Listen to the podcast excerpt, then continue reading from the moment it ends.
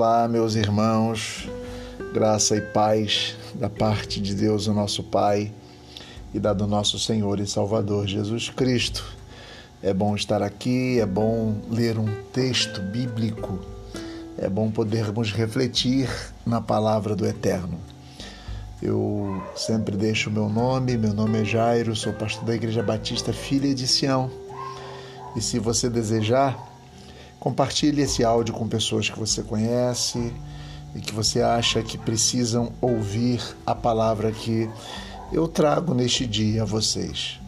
Claro que a nossa intenção sempre é que a palavra do Senhor seja conhecida por todos.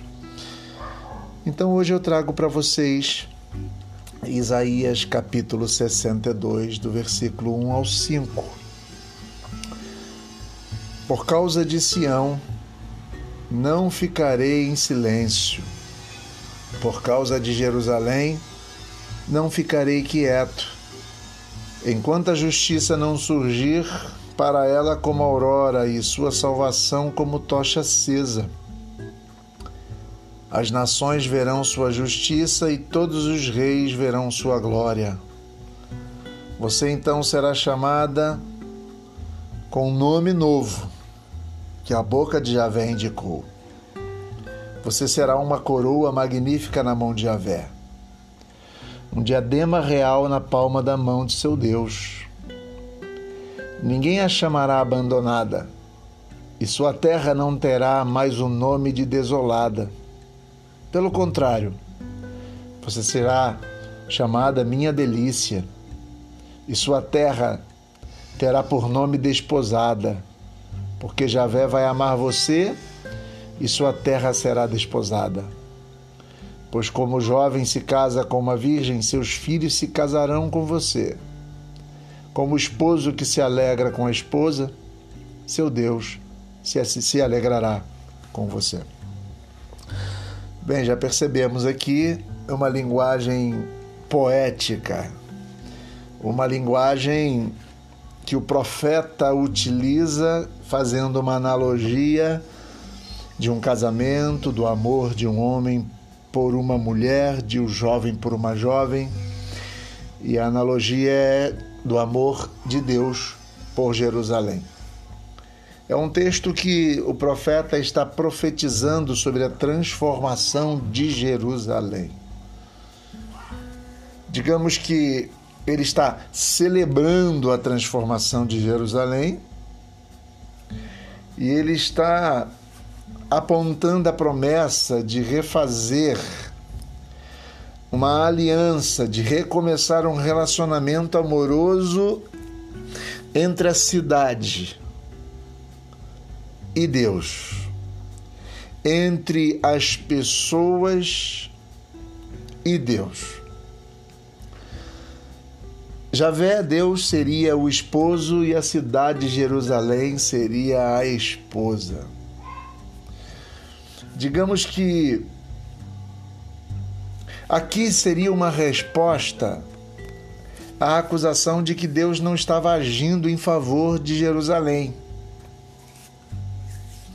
Aqui seria uma resposta a uma dúvida entre as nações, a uma dúvida pelos próprios habitantes de Jerusalém de que Deus não estava mais ouvindo as suas orações. E então, o profeta está dizendo: não, não, não, não. Não é bem assim. Deus refaz uma aliança conosco e nos dá um novo nome, como diz no versículo 2. E novo nome aqui significa digamos, ter um novo destino. Deus nos dá um novo destino. Por isso o profeta diz: Eu não vou ficar em silêncio enquanto a justiça não surgir.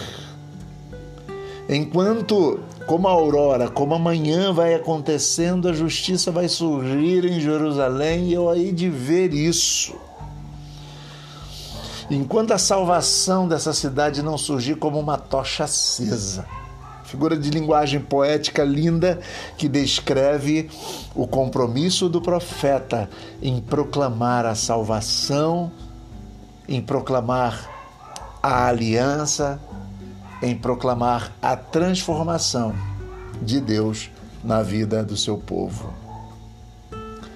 Ele declara que Jerusalém seria como uma coroa magnífica na mão de Javé, como um diadema nas palmas das mãos de Deus.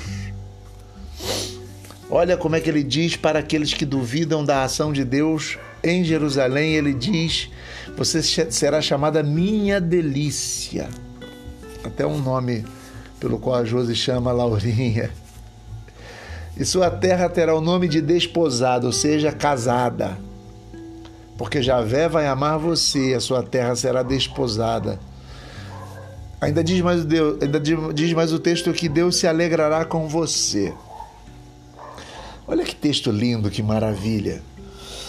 E eu queria que você pensasse e fizesse uma analogia simples, nossa, e com a mensagem que nós temos a anunciar nos nossos dias.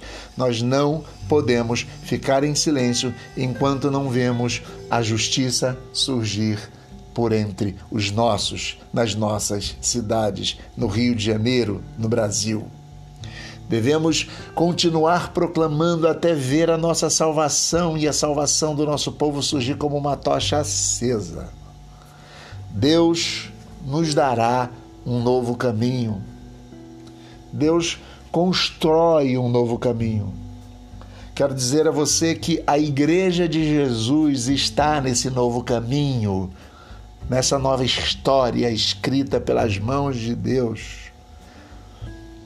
Eu quero dizer que os que são da fé estão como que uma coroa nas mãos de Deus, um diadema nas palmas das suas mãos.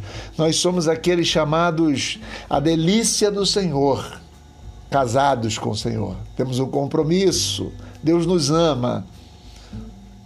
Como Deus ama a todos, mas Deus nos ama.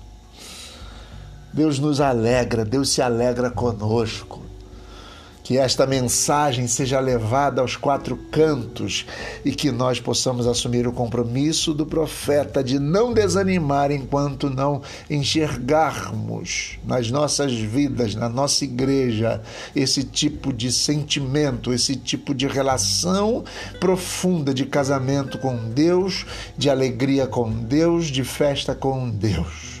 Que seja assim, em nome de Jesus, e que o Senhor nos abençoe.